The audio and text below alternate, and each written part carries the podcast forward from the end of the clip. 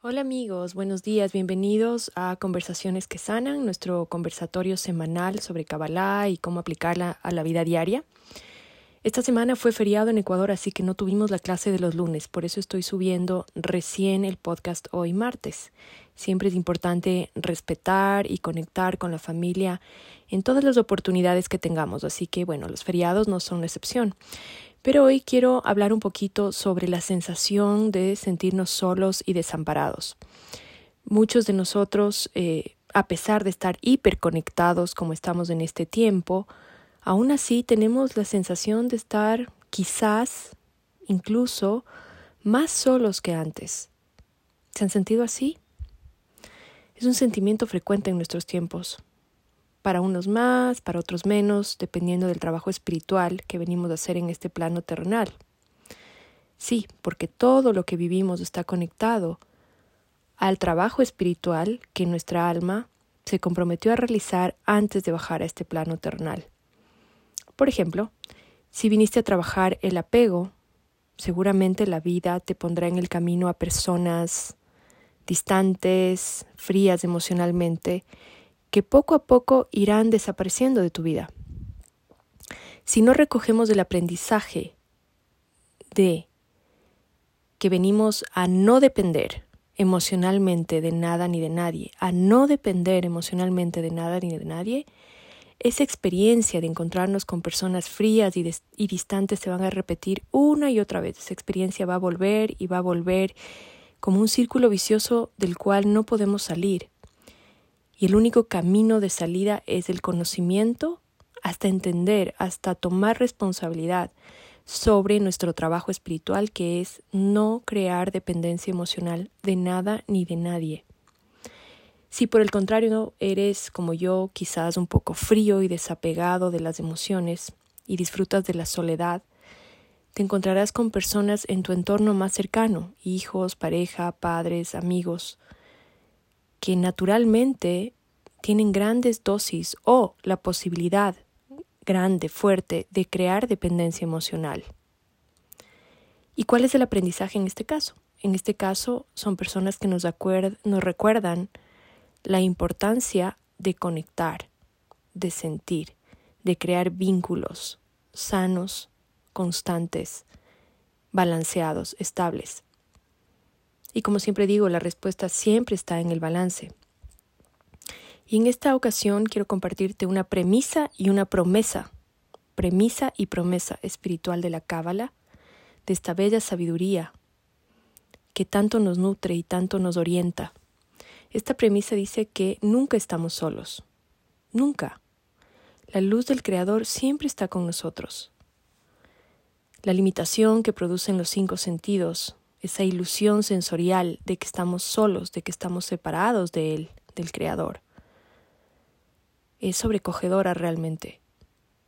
Pero estar separados de Él es imposible, puesto que la luz, que es la fuerza vital que nos mantiene vivos, es la fuerza vital que sostiene el universo.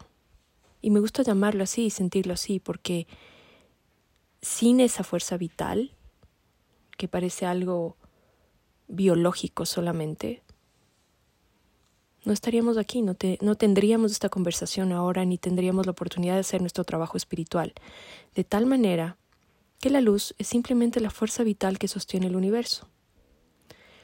En el último tiempo les quiero contar que tuve un proceso personal bastante fuerte, donde se me otorgó la posibilidad, la oportunidad de trabajar en mi ancestralidad.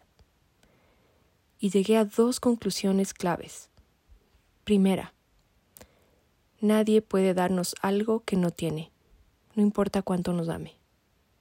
Nadie puede darnos algo que no tiene y no importa cuánto nos ame. Hay personas que nos aman, que pueden ser nuestra pareja, nuestros hijos, nuestros hermanos, nuestros padres.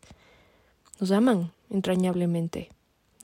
Sin embargo, dejan a lo largo de la vida muchos vacíos y nosotros sentimos que es responsabilidad de ellos, pero realmente no lo llenan no porque no quieren, no porque les falte amor, sino porque no tienen eso que nosotros estamos buscando.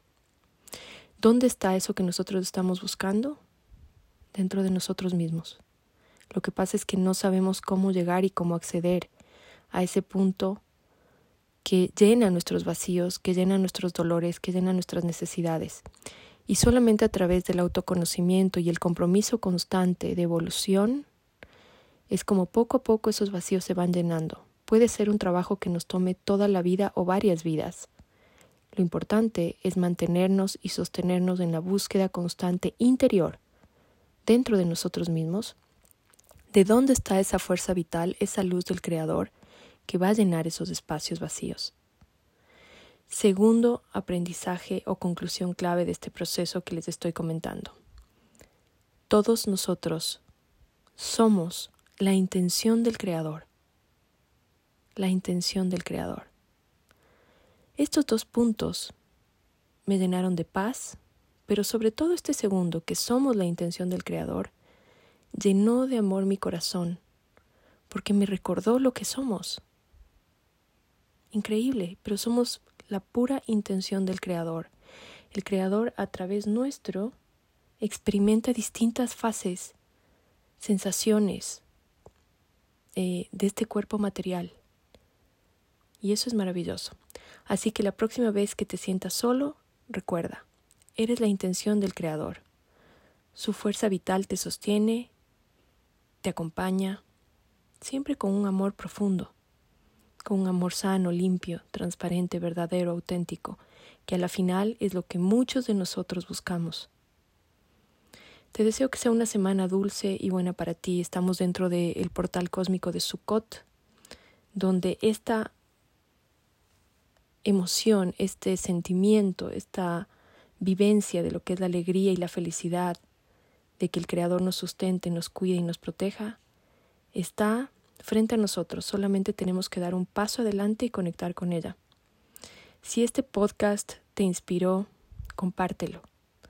Nunca sabemos quién necesita escucharlo, quién necesita saberse que es la intención del Creador, quién necesita sentirse acompañado, protegido, cuidado y sustentado. Que tengan una hermosa semana. Esto fue Conversaciones que Sanan, hoy hablando de cómo no sentirse desamparado. Comparte el conocimiento. Un abrazo cariñoso a todos. Feliz semana.